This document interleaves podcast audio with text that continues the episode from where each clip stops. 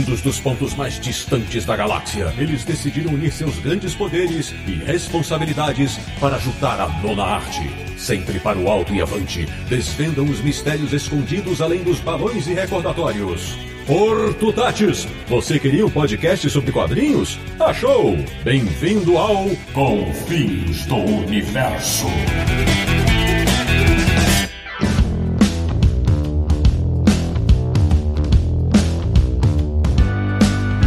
Bem-vindo, bem-vindo! Está começando mais uma edição de Confins Universo, o podcast sobre quadrinhos que mais adora remexer nas memórias nerds. Que é o podcast do Universo HQ, o site que nasceu em 5 de janeiro de 2000, sob a sombra dos anos 1990. Eu sou o Sidney Guzman, falo de São Paulo, e mesmo sem nunca ter ido a Gotham City, já andei pela terra de ninguém. De Petrópolis, no Rio de Janeiro, o cara que me engabelou direitinho ao sugerir o tema deste episódio, só pra provar que heróis renascem. Samir Daliato. Pronto pra gravar esse Confins 1 milhão. Ah não, pera aí, é só o episódio 137 mesmo. É, vamos conversar já já sobre isso. Da República de Verão em São Paulo, ele que deixou um mullet igual do Superman quando o azulão voltou da morte. Marcelo Naranjo. Se em algum momento eu falei que ia reler histórias em quadrinhos para gravar esse episódio do Confins, eu menti.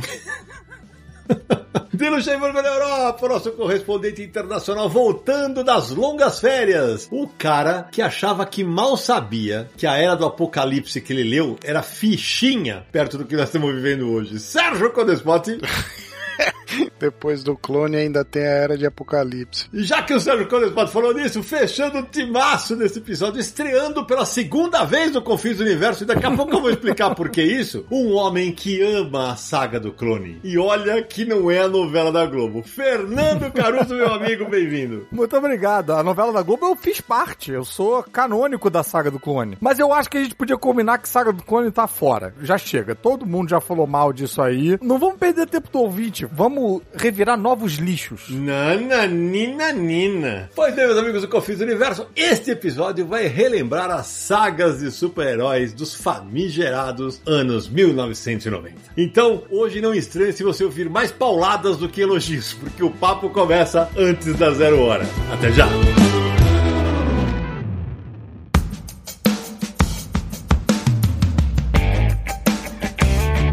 Cyborg Samir Daliato. Antes de começarmos a falar das, dos quadrinhos super dos anos 90, aquele recado inicial, né? Tradicional já. Ah, a gente tem que sempre repassar os nossos contatos, né? Pessoal, você que tá curioso aí, muitos leitores que acompanharam essas sagas da década de 90 vão se deliciar com o programa. Mas antes, olha os recadinhos. Primeiro, nossa campanha no Catarse, né? catarse.me barra Universo HQ. Você tá conhecendo o podcast agora, conhece também nossa campanha de financiamento coletivo lá no Catarse. Você já nos acompanha há muito tempo, mas nunca passou por lá, entra lá, dá uma olhada, vê como é que funciona. Temos vários planos de apoio. É graças a toda essa colaboração dos nossos ouvintes que mantemos o podcast com a periodicidade quinzenal, atualizamos o site, reformulamos o site. Estamos no YouTube agora também. Enfim, vários projetos aí por vir várias novidades. Então, ó, você pode colaborar catarse.me barra universo HQ. E Samir, no final do ano, em dezembro, eu quero fazer o sorteio se a gente passar de 700 apoiadores. Vão ser 70 sorteios, o que não significa que sejam 70 quadrinhos. Porque, por exemplo, um dos prêmios é a coleção completa, eu disse completa, da revista Animal. Uau! Ou seja, um cara só vai levar mais de 30 quadrinhos. Eu não tenho, eu vou apoiar o Universo HQ para concorrer. é, sabe, sabe, mas também tem outras recompensas para quem apoia a gente, não é? Exatamente isso. Todo programa nós citamos os nomes de 10 apoiadores como uma forma de agradecimento, né? Eles ficam aqui eternizados no confins do universo em toda a internet. Então, nosso muito obrigado a esses 10 que representam os mais de 500 apoiadores. Então, Gustavo Renit Evangelista Vieira, Loja do Renato, Gabriel Blasco, Jurandir Vicari, Noah Eterovitch, Marco Antônio Barroso Faria, Pietro Melo, João Capitone, João Eduardo Melo e Ricardo Mendes Gomes Pereira. Nossa, muito obrigado a esses 10 e a todo mundo que apoia a gente nessa mês. Por falar nos nossos apoiadores, hoje tem mais um integrante do famigerado grupo secreto do Telegram que vai participar como ouvinte, né, Samir? Temos um apoiador aqui que vai acompanhar os bastidores da gravação, os erros, os atrasos para começar, as brigas que não vão pro ar, né? Tudo isso. Então quem tá aqui hoje com a gente é o Marcelo França. Fala, Marcelão, bem-vindo! Aqui é o Marcelo França, de Taubaté, indo sempre para o alto e avante nos confins do universo. Olha aí, Marcelão chegou, chegou fazendo até frase bacana. Obrigadão, Marcelo. Espero que você curta essa bagunça que vai ser essa gravação aqui. Marcelo, espero que você curta a gravação de hoje. E um último recadinho aí pros nossos ouvintes: uma estreia nesse Confins do Universo, Sidão. Porque agora nós temos uma chave Pix, pra quem não pode aí apoiar no Catarse e tal. Olha, rapaz, nós estamos muito chique. Pode fazer um Pix também pro Universo HQ e ajudar a gente. Se não pode colaborar aí com o Catarse, que é uma assinatura mensal e tal, mas quer colaborar de alguma maneira, a nossa chave Pix é pix, P-I-X, pix.universohq.com. Molezinha de decorar. Bom, olha aí, já, já agradecer a todo mundo que no, no Universo aqui em Resenha tá mandando um pix pra nós. A gente agradece a todo mundo. Valeu demais. Bom, agora sim, antes de começar o bate-papo, é, na abertura eu falei que o, o, Caruso tá estreando pela segunda vez o Universo aqui, porque essa é uma história que virou uma lenda, né? O único episódio que a gente gravou que deu um pau completo foi o que o cidadão participou. Mas não fala como se fosse culpa minha. Não, é claro, o cidadão foi... participou. Parece que, pô, eu fui a primeira pessoa que alertou a todos de que deveria haver uma gravação de backup. Isso é verdade, mas eu, mas eu digo que a culpa foi sua, entre aspas, porque você ficou defendendo aquele primeiro filme do Homem-Aranha do, do, do, Tom Holland, né? Ah, sei, sei. A culpa não foi de quem não gravou o backup, foi de quem defendeu o filme do qual estávamos falando sobre. Exatamente. Tá. E aí fica... tava o Fernando e a Carol Pimentel, aí eu falei, não, ele tem que voltar. Aí nunca dava certo com, com o Fernando. Tentamos trazer, mas ele, tá, ele tava dando aula, agora no Universal aqui em Resenha, é o dia que ele tá dando aula. Mas hoje bateu em um tema que ele adora, né, Fernandão? eu quero deixar aqui registrado que eu ainda não apaguei o meu áudio desse podcast. Então, assim, se alguém quiser ouvir um Confins do Universo só comigo, tem jogo. V vamos conversar depois sobre isso. Utiliza a chave Pix Universo HQ. Olha isso aí. Se a gente bater a meta, eu boto aí pra jogo esse, esse sozinho no universo. Ah, mas muito legal que o Fernando topou o convite, porque o Fernando era muito leitor nessa época dos anos 90, então... Muito leitor e leitor do Universo HQ também. Tô muito feliz de estar aqui de volta. Espero que esse vá ao ar. Ah, vai. Porque, assim, o meu... Ainda até hoje, o meu default de abertura de site é o Universo HQ. Que alegria, que alegria. É, dou aquela olhadinha ali e tal, tal, tal, e aí, pum, pulo fora para fazer o que eu tenho que fazer na vida. Mas o Universo HQ, cara, era meu. para ver se a internet tava funcionando, Universo HQ. É, que legal. E bom, se você que tá em outro planeta e não sabe quem é o Fernando Caruso, Fernando Caruso é ator, comediante, multitarefa, agora é influencer também, né, Fernando? é, rapaz, estamos jogando nas 11 e saindo do armário nerd aí, fiz o meu site, a cavernadocaruso.com.br, com muito, assim, espelhado no universo HQ. É claro que não tenho a produção robusta que vocês têm, mas os amiguinhos ali fazendo resenhas todo dia, né, semanalmente ali, tem uma resenha para cada dia da semana. Tem o canal no YouTube também falando de nerdices com o Ulisses Matos e o Rafael Estudas, que sai vídeo toda terça-feira também de nome Caverna do Caruso. Mas o pessoal talvez me conheça dos trabalhos na televisão. Meu filme tava segunda-feira agora no, no Tela Quente com Não Vamos Pagar Nada, o filme da Samantha Schmutz. Essas coisinhas aí, né? E posso dizer para você que tá ouvindo a gente, Fernando entende muito de quadrinho. Vocês se preparem que ele, ele lê bastante. ele lê bastante. Agora, Samir Naliato, agora a culpa é sua. você que a gente tá discutindo pautas para esse programa, e aí você muito safadamente e deu uma engabelada, né? Pô, Cidão, vamos falar sobre os quadrinhos dos anos 90, a saga do Super. Eu falei, ah, não, pô, pode crer, né, cara? E eu falei, puta, Samir, mas caraca, tem tanta coisa ruim. Não, mas era, a gente vai achar algumas coisas legais, né? Tá, não sei o quê. Agora você se defenda aí, você que abre, abre aí, abre os serviços. Poxa, mas olha só, para pra pensar um pouquinho. Você quer um campo mais fértil pra gente debater do que as sagas de super-heróis da década de 90? É, desculpa, você, você falou em fertilidade por causa que é adubo, é isso que eu tô entendendo? a década de 90 foi pródiga em super sagas de quadrinhos. Ai, Jesus. Porque é, chegou aquele período que teve Guerras Secretas e Crises nas Infinitas Terras na década de 80, com a Marvel e com a DC, deu, deu muito certo lá e tudo mais. Aí, década de 90, virou aquele arroz de festa, né? Todo ano uma saga diferente que a gente adora falar mal e se diverte conversando sobre. E a gente lia naquela época e tal. Então tem muita coisa pra gente falar, tem, a gente vive relembrando de coisas de sagas divertidas que teve lá, sagas ruins que a gente mesmo assim gosta de falar delas. Acho que daria um bom papo aqui pra gente descontrair um pouquinho, pô. Foi uma fase tão boa que a Marvel até faliu. Então, a gente tem que falar sobre. É, exa- é exatamente isso, né? Porque é, acho que vale o contexto, né, Sam? Manda o contexto, porque nos anos 90 teve todo esse quadro da Marvel falir e muito, muito se acredita a mudança que houve nas, nas duas majors, a DC e a Marvel, ao surgimento da Image Comics, né? É, a a Marvel fez uma aposta grande nos talentos que ela tinha na época, né? Que era Jim Lee, Mark Silvestre, Todd McFarlane. Tinha, inclusive, o Rob Liefeld, né? Tinha o, o Eric Larson e esse pessoal todo é, mudou pra Image, né? Criaram a Image e, e mudaram. E aí a, a Marvel perdeu um, um volume grande de talento. As vendas caíram muito. É, e também se fala muito da bolha, né, do mercado dos quadrinhos nessa época, que as edições vendiam números impossíveis, assim, tipo, milhões, milhões. E com 30 capas variantes. E várias capas, velho, em uma hora, tipo, o mercado não aguentou e, e quebrou meio que geral, né? Todo mundo sofreu um baita baque aí, e eu acho que a Marvel sofreu mais ainda porque tava rolando aquela troca de presidência e tal, foi meio uma, uma má administração ali. É, tinha aquela questão que o presidente da Marvel na época ele tinha comprado uma quantidade enorme de, de empresas de card, de empresas de brinquedo e tal. E no fim rolou um, um golpe,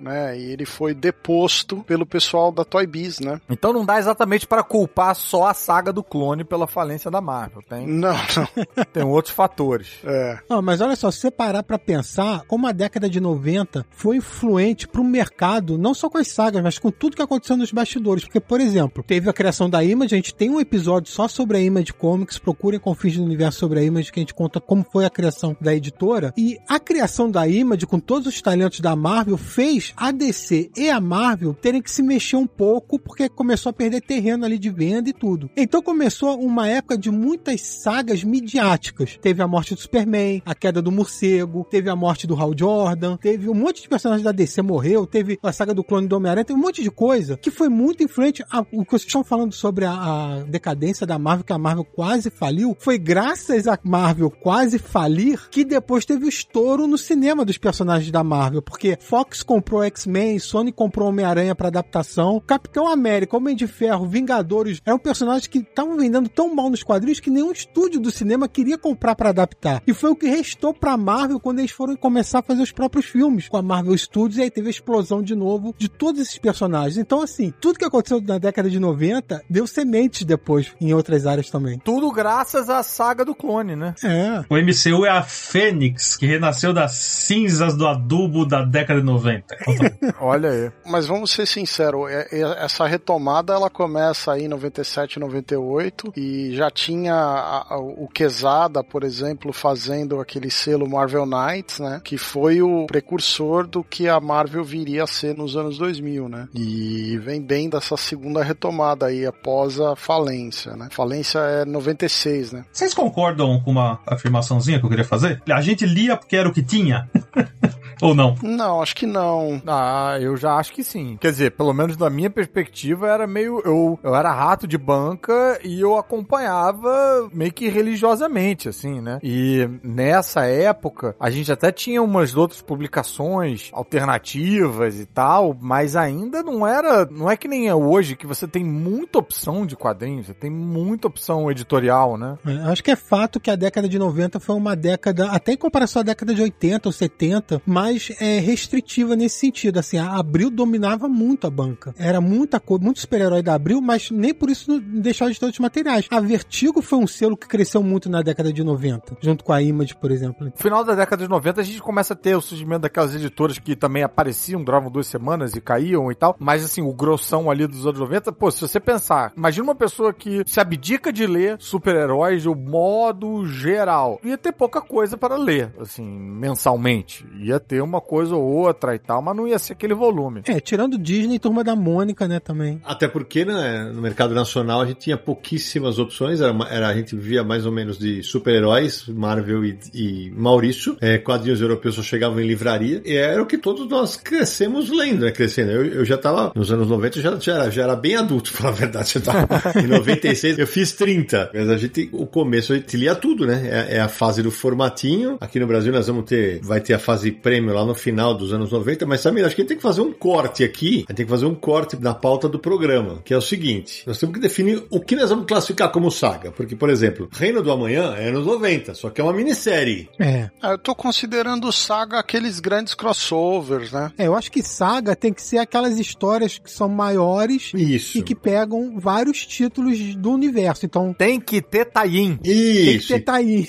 Explica aí o que que é Taim, Samir Aliato. Taim é quando você tem a saga principal e as revistas de linha abordam o que está acontecendo na minissérie principal da saga. Então ela- a saga se expande para outras revistas. Reino do Amanhã é só aquelas quatro minisséries ali, acabou, é uma coisa mais contida, né? E é o que te deixa meio daquela sensação de obrigação de ter que ler a saga, senão você vai ficar meio que boiando na revista que você já tava comprando. É, e é claro, tem as sagas que são do universo, por exemplo, uma saga do universo Marvel da DC que é maior, mas também tem as sagas de personagens específicos. Então, por exemplo, Terra de Ninguém que o Sidney falou, pegava Vaza Noturna, Robin, Azrael, Mulher Gato, pegavam as revistas do universo dele, né, pra ter essa história maior. Agora, nessa época, tinha também um, um charme particular algumas sagas que, assim, por exemplo, você pega Zero Hora, que, cara, até hoje eu não entendi. É que eu ia mencionar primeiro. Porque numa época que tudo era formatinho, quando sai algo na banca no formato americano, pô, chamava uma atenção. Sem Você dúvida. vai ficar de fora dessa? Pô, eu quero saber o que tá rolando, caramba, e tal. Então, assim, mesmo eu que não era exatamente muito leitor da DC, eu era mais leitor da Marvel, quando eu via um negócio, formato americano e tal, eu pensava, ah, é, eu acho que eu posso acompanhar isso aí. E aí caía dentro.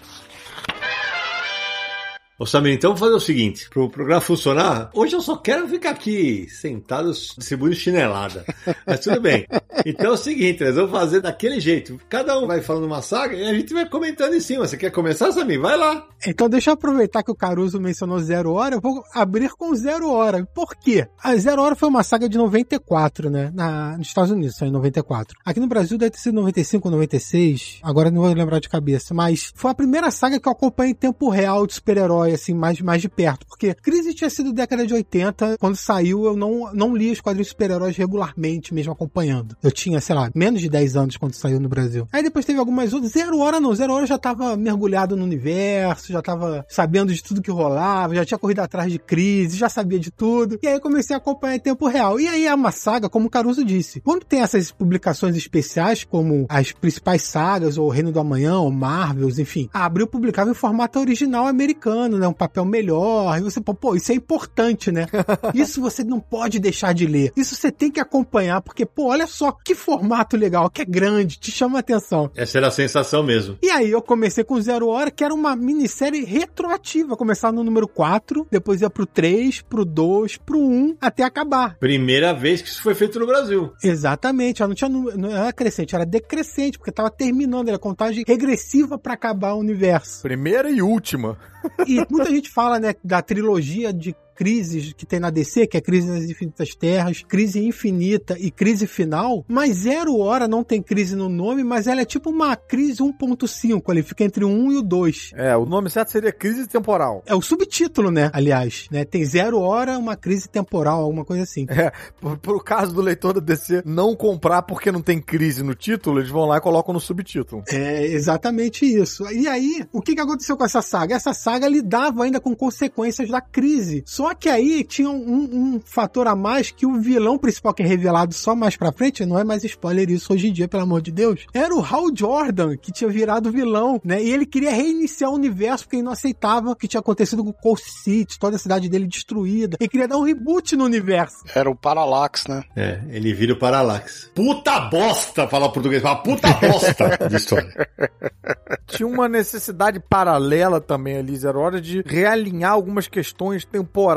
Eles ajeitaram ali pra colocar a Sociedade da Justiça coexistindo numa espécie de uma mesma linha temporal que a Liga da Justiça e, e reduzir também a idade, justificar por que que uns heróis dos anos 40 estavam vivos até hoje e tal. Então Uhum. eles também tiraram a idade de alguns e deram meio que, sei lá, vida eterna pra outros, enfim. deram- Teve um caô ali também disso aí. E tinha um problema também, o Gavião Negro era um personagem com muitos problemas cronológicos, mesmo no início da cronologia pós-crise da DC, né? Porque ele foi apresentado pelo John Byrne numa história do Superman antes da reformulação na minissérie própria do Mundo Gavião, que é uma excelente minissérie a propósito. Concordo. Nunca republicada no Brasil. Panini, ó, fica de olho aí, Mundo Gavião muito bom. E aí tinha umas, umas incongruências ali que eles aproveitaram para tentar dar uma arrumada, explicando numa nova meia crise ali. Aliás, só para corrigir, não é crise temporal o subtítulo, é crise no tempo. Nessas sagas todas, um artista muito importante é o Dan Jurgens, que eu chamava de Jurgens, tá? Porque era com J, então. É, porque nessa época X-Men era X-Men, o Peter Isso. Parker era Peter Parker, era outro. Eu falava Jurgens. Eu também. É, eu também. eu falo- até hoje eu falo Dan Jurgens. Na minha roda de amigos, né? E ele tem um estilo gostoso de arte, lembra até o John Byrne, assim, o, o traço, né, do, do super-herói. Chamava atenção, eu gostava da arte dele, eu gosto ainda, né? E ele tava sempre ali nessas sagas da DC nessa época, ele tá sempre por ali. Eu concordo contigo. Também. Gosto também. Nessa época ele tava no auge. E ele era um cara basicão, né? Ele não era um cara que fazia muito exageros e tal. Ele era tipo, pô, um feijão com arroz muito bem temperado. É, um- uma arte mais clássica ali e tal. Ele tava muito em alta nessa época porque ele foi o autor que encabeçou a morte do Superman, né? Depois o retorno também e tal. Depois ele fez Zero Hora e ele foi o artista escolhido pela DC pra desenhar DC versus Marvel, né? Porque tinha o artista da Marvel e tinha o artista da DC. E o da DC era o Dan Jurgens. Eu lembro até que isso é uma matéria na Wizard da época, Wizard americana, depois foi reproduzida no Brasil. Aí perguntaram lá pra DC, por que o Dan Jurgens? Aí a DC zoando, né? Falou, pô, o cara matou o Superman, é ele que vai destruir a Marvel. Quando termina Zero Hora, o Parallax, Hal Jordan, continua como vilão, mas tem uma coisa importante que saiu de Zero Hora, que foi a reformulação do Starman. Sim. Foi muito elogiado, uma série muito boa que no Brasil tem dificuldade pra gente conseguir ver isso publicado. É, rapaz, tá aí. Eu reli Zero Hora por causa do Starman, porque eu li a, a- a saga toda do, do Starman que eu catei na gringa com muita dificuldade, numa época que os encadernados não eram nem numerados direito, você tinha que ficar catando lá atrás pra saber quais edições ele colecionava. E o puto do James Robinson fez questão de fazer uns encadernados meio fora de hora. A publicação, tipo, dava oito números, aí ele contava uma história do Sombra. Aí mais sete números, aí outra história do Sombra. Aí ele pegou todas do Sombra e colocou num outro encadernado. Bicho, confusão do cacete. E aí eu fui reler o, o Zero Hora porque eu lembrava de ter alguns personagens ali. E aí eu vi uma página que era realmente bem importante pro lore lá do, do Starman todo e tal, né? Agora, triste publicar em Zero Hora e Starman não. E a gente tá falando de tie-ins, né? Nas revistas mensais em formatinho saíam histórias do Superman e Batman encontrando as versões da Era de Ouro, da Era de Prata. Ah, isso era maneiro. É como se a linha temporal tivesse se fundindo e aí várias versões diferentes de personagens se encontrando. Ah, na época, a Bárbara Gordon, a Batgirl, tava paralítica, né? E aí aparece uma Batgirl na frente dela, enfim, tinha essas brincadeiras. A gente tem um embate de Superboy com o Superboy original também, né? O Superboy de jaquetinha com o Superboy, isso tudo no traço do Tom Grummett, que é, pô, muito bom, muito bom. E é um dos poucos casos aonde os tie-ins são melhores do que a saga principal. Porque normalmente os tie-ins são todos esquisitos e às vezes não casa direito com a trama ou pega uma equipe meio de estagiário pra fazer ali. E esse, cara, tipo, você lia um tie-in desse e falava, pô, que interessante, quero ler a saga principal, mas a saga principal era uma bosta. Agora eu vou aproveitar o gancho que o Fernando levantou, ele falou do, do Superboy. Os anos 90 foram pródigos em criar novas versões de heróis, né? Porque depois que o, o Hal Jordan vira o Parallax, vem o Kylie Rayner, depois vai vir como, com a morte do Superman, vão vir os quatro Superman que aparecem, inclusive o novo Superboy. Teve o Arqueiro Verde, Mulher Maravilha, todos foram substituídos. Exatamente, cara. Será que na época, Sérgio, era um esgotamento ou era uma tentativa por causa do efeito image de, ah, precisamos de heróis novos porque os malucos que saíram aqui estão levando tudo? Olha, eu, eu acho que um pouco as duas coisas, né? Dá uma cara de novidade, né? A Marvel tinha feito isso em 87, já tinha tentado um novo universo, né? Então, quando começaram os anos 90, a Marvel já tinha feito muito isso. A única coisa que ela fez mais assim de diferente foi quando teve a morte do Super-Homem. O Homem-Aranha também teve quatro versões, né? Mas em termos de, de trocar os personagens e tal, teve aquelas trocas clássicas do Capitão América, né? Sim. Eu esqueci do Azrael, cara. O Azrael é nessa fase. Nos anos 80 a gente teve também, né? O Homem-Aranha com uniforme negro, o Thor de jaquetinha também. Isso já acontecia de você dar uma, uma modernizada. Agora o que a gente vê nos anos 90. Mas não mudava a identidade, né, Fernando? Não mudava a identidade dos caras. É isso que eu tô falando. Aqui eles, eles criam novos personagens. Ah, sim, mudava tipo só a roupa, mas muda quem é o, o personagem, né? É isso. Mas uma coisa que eu acrescentaria aí também a mudança de identidade é deixar eles mais radicais. Uhum. São sempre identidades mais radicais. E aí sim acompanha a toada tocada pela Image Comics. Porque a Mulher Maravilha ela não é substituída pela Artemis, uma época. Isso. Na fase do Deodato. E que também é mais porradeira, mais violenta e tal. O Batman Israel. É. É isso mesmo. Não, era tudo mais violência na década de 90. Electra. O que eu acho é que na década de 90, até por causa dos superstars, né, os autores superstars como Jim Lee, McFarlane e tal, e a explosão da Image e tudo mais, teve uma necessidade que as editoras estavam atrás, e até um pouco por causa da morte do Superman também, de acontecimentos midiáticos. A gente precisa de ter alguma coisa que vai fazer a pessoa falar que até o cara que não lê vai querer ler porque é muito grande o que a gente vai fazer. E foi o que aconteceu com a morte do Superman. A morte do Superman não foi criada para ser uma, ah, uma saga para abalar as estruturas da mídia. Acabou sendo porque, pô, foi a morte do Superman, mas eles não tinham isso inicialmente na cabeça. E como deu um resultado tão grande e vendeu muito, assim, milhões de cópias, é a revista mais vendida da DC, é a da morte do Superman. Eles falam, porra, a gente tá vendendo muito disso. O que, que a gente tem que fazer? Vamos fazer a mesma coisa com Batman, com Arqueiro Verde, com Lanterna Verde, com a Mulher Maravilha. Vamos reproduzir isso. Ô Samir, só queria lembrar o seguinte, né? Quando você falou de milhões de números, tem vídeos, se eu não me engano, é só procurar no YouTube, de filas nas lojas americanas de quadrinhos, filas do pessoal querendo pegar o, a revista da morte do Superman. Foi um negócio meio impressionante, que a gente não visualiza entrar numa fila pra comprar uma revista em quadrinho. Ô, Nara, eu lembro que quando foi lançado no Brasil, em 93, se não me engano, a Abril lançou em formatinho, com a capa especial, bonitona tal, meio mais durinha e tal. E pra, eu não sei se foi um kit de imprensa ou se foi ou se isso chegou a ser vendido. Vinha uma, uma daquelas faixas de luto pra você colocar no braço que tinha um S vermelho. Ó, Sidão, na edição americana, ela vinha dentro de um plástico preto, ou cinza com o logo do Superman, é, era- mas era uma edição que vinha dentro de um plástico fechada, vinha a faixa de luto, vinha, se não me engano, um bottom e vinha um jornal como se fosse o Clarim Diário. Não, o Clarim Diário não, o Planeta Diário, eu diria. Planeta Diário, desculpa. Planeta Diário anunciando o Clarim Diário é o do Peter Parker. Isso, esse foi do Marvel vs DC. É, era News Time. No universo do Superman tem uma revista tipo Newsweek ou a revista Time, né? Que é aquela, como aqui no Brasil é Veja, enfim, esse tipo de revista. No universo do Superman existe uma chamada que é News Time, é a mistura de Newsweek com Time. E aqui no Brasil a, Abril fez a mesma coisa. A Abril lançou, além da revista individual, um kitzinho que vinha numa embalagem de plástico com vários materiais extras. Uma era um artigo dessa News Time também. Agora você vê que os próprios autores lá mesmo nos Estados Unidos já sabem que as sagas dos anos 90 são uma porcaria quando os gibi mais vendidos deles já vem num saquinho de lixo, né? Que absurdo. Isso aí é. Ô, Fernando, vai, você queria falar uma, uma saga que te marcou dos anos 90? Então vai. Queria. Pô, eu acho que assim, a maior farofada dos anos 90, a saga mais rastaquera mesmo, é esse Marvel vs DC que foi decidido por votação, né? É porque assim, a gente teve alguns encontros da Marvel com a DC e alguns que, pô, viraram clássicos. O primeiro encontro do Super-Homem com o Homem-Aranha é muito bonito, né? O segundo também, uns encontros ali particulares, tarará. E aí, cara, a gente tem esse. Quando eles criam aquele personagem, o Acesso, que era desenhado pelo Dan Jurgens. É bem verdade que essa é uma saga sem Tain, pela regra que a gente criou, Uhum, né? uhum. Tem que ter Tain, só que não pode ter Tain. Mas teve. Teve Tain dentro das revistas de linha? Não na revista de linha, mas teve uma minissérie chamada Amálgama, que é os dois personagens se fundindo pra criar novos. Ah, tá, sim. É, não, e era bem aí que eu queria chegar, que assim, esse amálgama, rapaz, isso aí é o puro suco de chorume dos anos 90.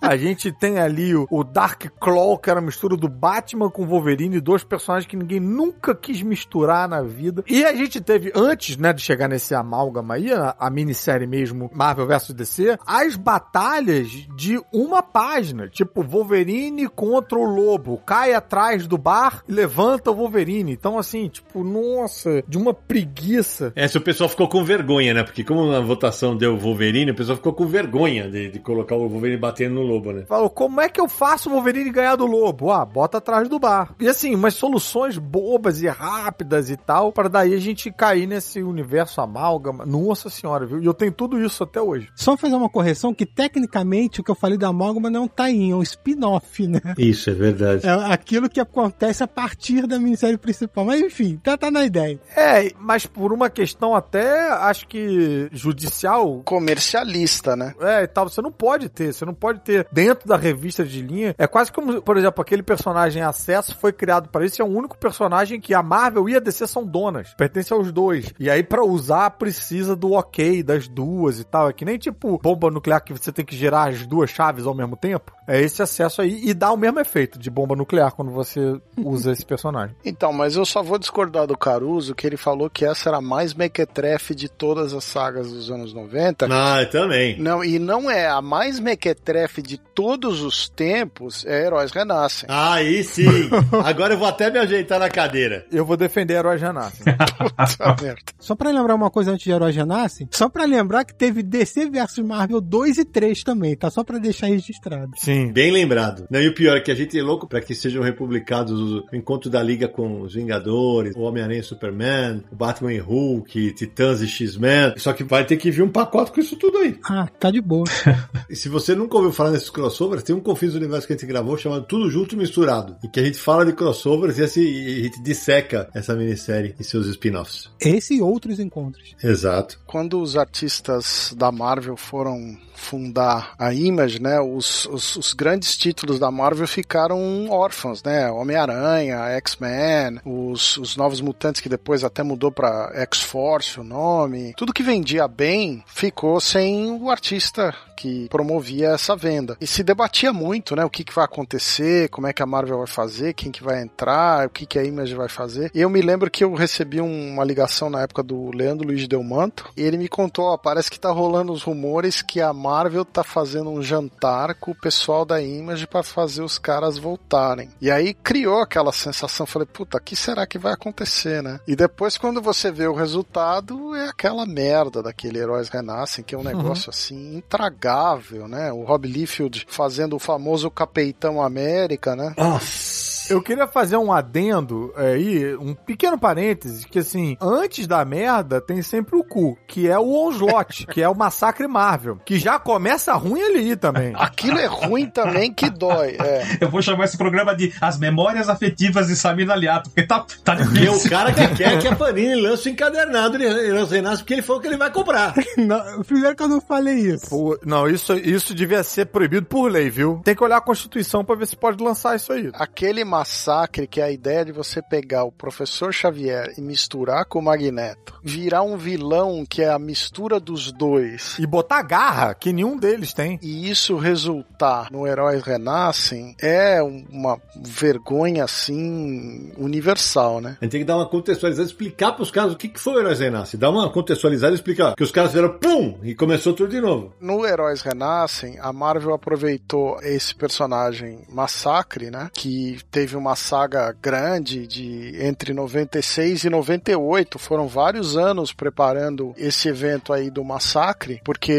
ele, ele começa e termina durante o Heróis Renascem, né? E a partir daí, a Marvel, teoricamente, o Massacre elimina os personagens, ele mata os personagens da Marvel, né? Que seriam usados na série Heróis Renascem. Então, o Quarteto Fantástico, Vingadores, Homem de Ferro, esses personagens que estavam, inclusive, vendendo mal, eles começam a ter séries novas fora do universo Marvel tradicional na época, com as equipes criativas que eram da Image, né? E a numeração zerada, né? O Rob Liefeld ficou responsável por Vingadores e Capitão América. O Jim Lee ficou responsável pelo Quarteto Fantástico. O Wilson Portácio fazia o Homem de Ferro. E o que aconteceu naquela época é muito simples de explicar. Os carros-chefes da Marvel na década de 90 eram X-Men e Homem-Aranha. Capitão América, Vingadores, Homem de Ferro, nada disso estava vendendo bem na época. E aí o que a Marvel fez foi o que eu mencionei um pouco. Vamos fazer um evento midiático para trazer esses personagens de volta. O que, que vai atrair mais a mídia? Vamos matar todo mundo e trazer esses autores que eram nossos e estão na Image para reformular. Então eles começaram contando a origem deles todos de novo, como se fosse uma cronologia própria ali. A origem do quarteto, a origem do capitão, a origem dos Vingadores, todo mundo. E num universo ali pocket, universo à parte do tradicional da Marvel. Eu acho que é o primeiro caso de uma zerada da numeração, assim, de um jeito tão abrasivo, né? É, você zerar Quarteto Fantástico. Quarteto Fantástico acho que nunca tinha tido numeração zerada até então. É. Não, é, é- mas a, a, a crise tinha sido feita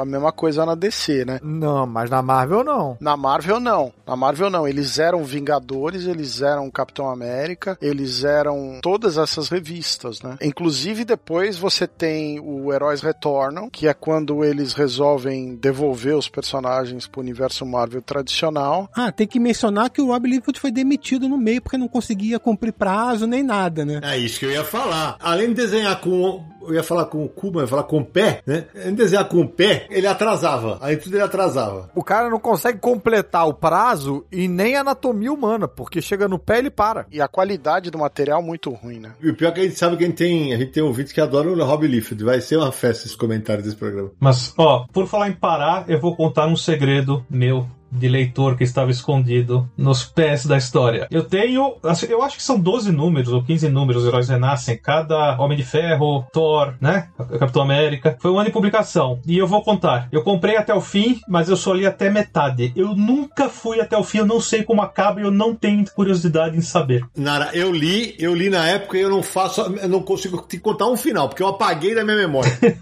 Acaba com Franklin Richards, na Contra-Terra. ah, é. É revelado que o Franklin criou um universo e levou esses heróis pra lá pra sobreviverem. Depois ele retorna com eles. Ele fez um Pocket Universe. Mas a minha defesa de Heróis Renascem é só o Homem de Ferro do Wiles Potássio, que eu achei bem bom. Era acima da média. Era uma história ali meio autocentrada e o estilo era, era bem particular e aí também causava a origem do Hulk ali de um jeito diferente. E aí foi o que me fez começar a ler o Homem de Ferro, inclusive depois. E esse é outro ponto que eu acho positivo da Heróis Renascem, é que ela acaba. Porque aí quando a gente vai pro universo normal, eu continuei acompanhando o Homem de Ferro e o Homem de Ferro agora re reformulado era escrito pelo Kurt Busiek, talvez? Não sei. O, o Kurt Busiek era o Vingadores do Kurt Busiek e do George Pérez. E o Capitão América também fica com uma reformulação bacana, pegando a arte do Ron Garney de volta. Mark Wade escrevendo e Ron Garney desenhando. O Thor é com o, o Romitinha, Romitinha desenhando, mandando bem pra caramba. Então, assim,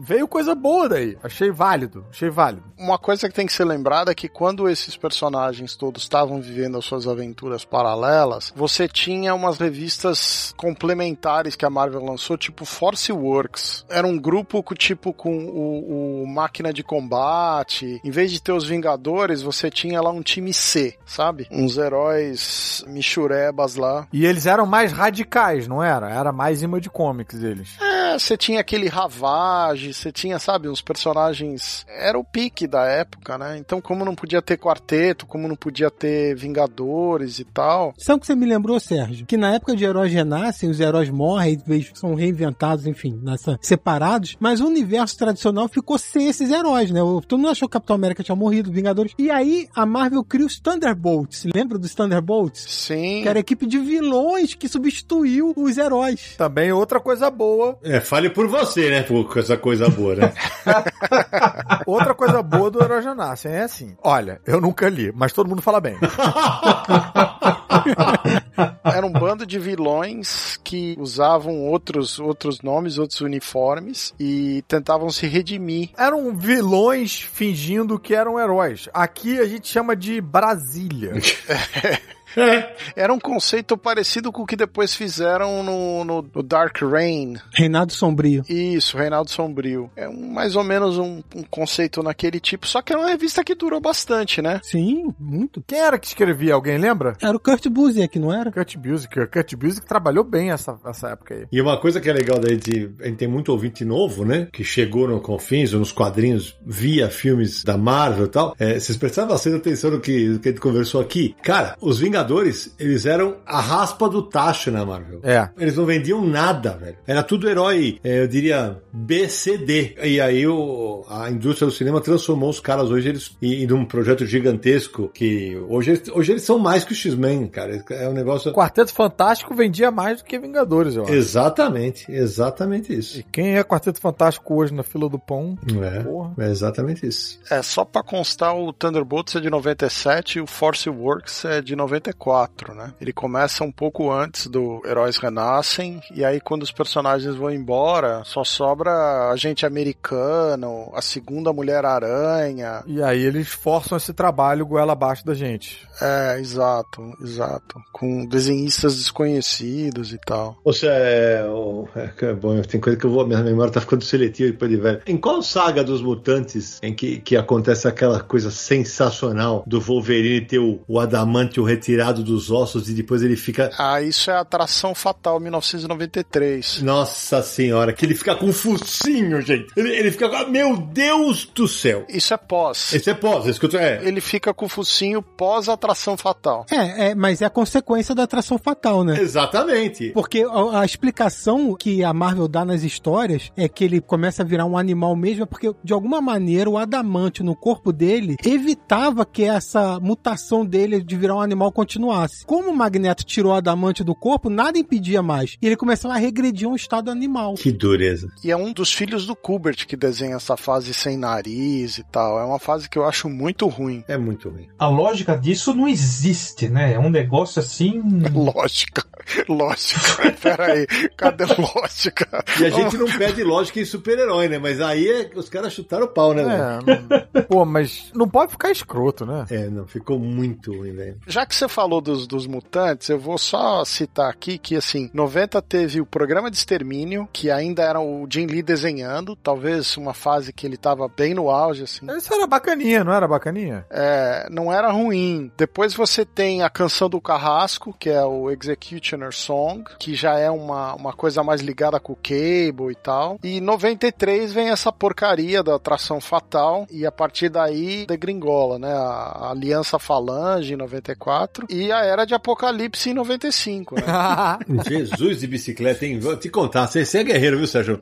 Masoquismo que chama. Eu tenho todas americanas, eu tenho tudo americano disso aí. Uau! E qual era aquela que a Abril lançou aqui em dois encadenadinhos, formatinho, gordinho, com o conflito, com Y, Strike? Ah, era o conflito era o, era o Strife, o inimigo do Cable, é a, é a canção do Carrasco, né? O, E isso era bem ruim, hein? Isso eu acho que é pior até do que era do Apocalipse. era do Apocalipse, se você comparar com, com a, a Aliança Falange e a Atração Fatal, é muito melhor. Olha. É. Mas se você comparar com outras coisas, é uma bosta. Só pra deixar claro que o conflito é um clone do Cable, não é? Pois é, É, pois é. Cara, era uma fase. Não, e com a roupa cheia de espinho. Nossa, era muito ruim, gente.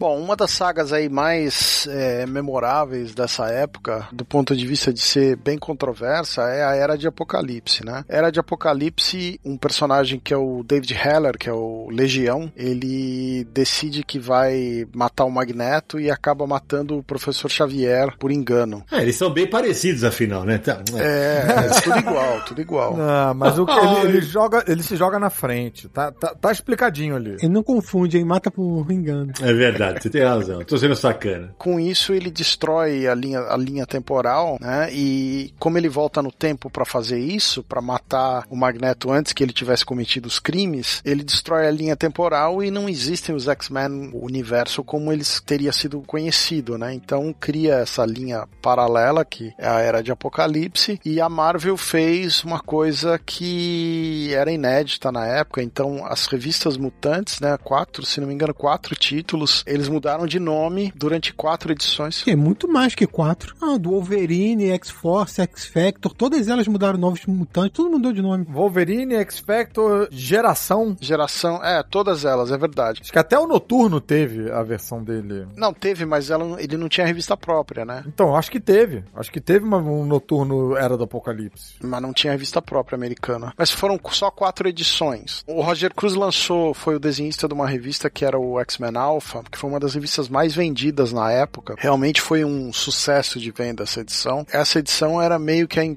uma espécie de introdução para esse universo que eles iam lançar. E as revistas mensais tinham tudo dominado pelo Apocalipse. Então tinha um Senhor Sinistro diferente, tinha um Cíclopes diferente, as equipes eram outras, o Wolverine não tinha uma das mãos, tinha um- uma mão cortada, né? Perdeu a mão com a rajada do Cíclope enquanto decepava o olho do Cíclope fora. Exato, e, e tinha um monte dessas coisas. Inclusive tem uma versão diferente do Cable, né? Que é o- um personagem que chama X-Men no singular. Mais jovem. É, era uma versão alternativa de todos esses personagens, de todo esse universo, por um número X de meses, né? Então foi um pouco uma novidade. Quando começa, dá até uma cara, assim, de, de, de que pode ser um negócio interessante. Mas ele degringola no, no- no- sobre o próprio peso, assim, na minha opinião, implode a, a série. E quando eles voltam para a realidade idade normal e voltam para as revistas normais, infelizmente um monte de personagens vieram juntos, né? Então, a segunda versão do Fera, né, que é o, sei lá como que chama, o Fera Sombrio, em inglês chama Dark Beast, eu não lembro como chama em português, vocês lembram? Eu acho que ficou Fera Negro. Tinha aquele Sugar Man, tinha o próprio X-Men que a gente tá falando que é aquela versão jovem do Cable, ele vem para essa realidade. Então, isso acabou criando uma série de problemas. Tinha uma coisa esquisita no conceito desse universo todo que ele reescrevia a realidade, mas só nos títulos dos X-Men, porque assim, Homem-Aranha, Capitão América, tudo, nada alterou. É, porque a, a morte do Xavier, na verdade, ela muda a criação dos X-Men. Então ele interfere completamente na realidade dos X-Men, né? E durante aquelas quatro edições eles mostram como se fosse um universo paralelo e depois eles voltam pro universo normal, né? E eu queria aproveitar para falar que o, o Noturno não teve a revista própria, mas ele era o protagonista da reformulação do Excalibur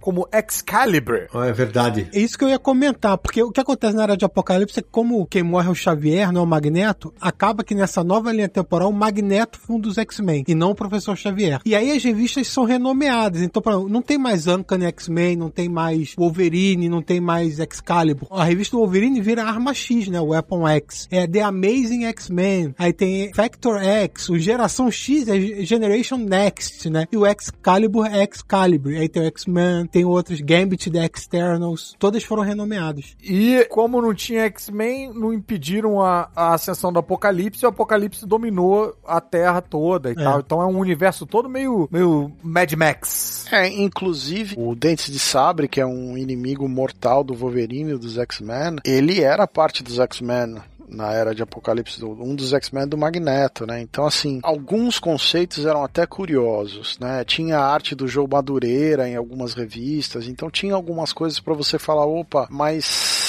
depois a coisa realmente vem por água abaixo. Vocês estão quase me convencendo a reler, só que não. Não, eu, eu acho o material começa interessante pra quem curte os mutantes e depois ele se perde. Eu, eu acho que o que faz se perder é o excesso de títulos. Sim, Sim. É, X-Men vendia muito, então, pô, a gente vai, vai fazer uma grande saga, tem que ter revista pra caramba disso, vamos botar um monte. Se fosse uma coisa mais contida ali, eu sempre gosto de citar quando eu falo de X-Men, qual é a saga mais famosa dos X-Men pra vocês? Da Fênix Negra. é. É, tem na Fênix Negra, eu, eu gosto muito de Dias de um Futuro Esquecido. É, mas aí não é uma saga, né? É basicamente uma história. É uma saga, mas é uma saga de duas edições. Enxutinha, bonitinha, bem contada. Se fosse hoje, ia ser um ano e meio de saga pra contar Dias de um Futuro Esquecido. É que é uma história que teve muito derivativo e muita implicação, né? Uma história que foi muito influencial, né? É, agora, esse Age of Apocalypse, ele parece quase que uma série toda feita de tie-in, porque você não tem tanto uma, né, um, um arco principal. É, tem só o início e o final, né, que são especiais. E é tudo, tipo, ah, né, os títulos individuais. Até o Gambit, tinha o Gambit and the Externals. Nos Estados Unidos, eles lançaram X-Men Alpha, X-Men Omega, que eram as revistas que começavam e terminavam a série. Depois eles lançaram essas, é, durante quatro edições, todos esses títulos que vocês estão falando. E ainda tiveram duas ou três revistas especiais fazendo análises, eh, mostrando outros aspectos daquele universo. Também era uma coisa como se fosse uma minissérie, uma edição solta, né? E então era um, era um dos maiores crossovers, assim, daquela época, né? Mas, é, infelizmente, é aquela coisa. Era muito comércio, muita revista, e a qualidade vai decaindo à medida que você sai dos títulos principais, e é ruim, né? Samir, a Era do Apocalipse também saiu naqueles encadernados de, de capa cartão que a, que a Panini lançou Massacre dos Mutantes, Massacre Mutante. Lançou, lançou completa a Era do Apocalipse. É, então, foi, aliás, foi um, foi um belo resgate do pessoal da, da Panini, porque isso tinha saído tudo em formatinho na época, né? Gostem ou não, os fãs de Mutantes, porra, o pessoal, todo mundo acabou comprando. A Panini republicou e continua republicando várias sagas dessa época dos X-Men, década de 80 e 90. Eles republicaram várias delas em formato americano. Ah, e só pra não confundir o leitor, o Massacre Mutante é um crossover bem bacana. É o primeiro crossover formal da Marvel, o primeiro crossover que eles explicam que eles vão cruzar os títulos por vários meses e que inclusive tinha um mapinha de propaganda nas edições de qual era a ordem de leitura. E como deu muito certo, a partir daí todo ano tinha um crossover diferente nas revistas, né? A diferença é que é década de 80, né? Sim, Isso. exato. Não é o mesmo personagem que chama Massacre, né? Não tem nenhuma relação com Massacre.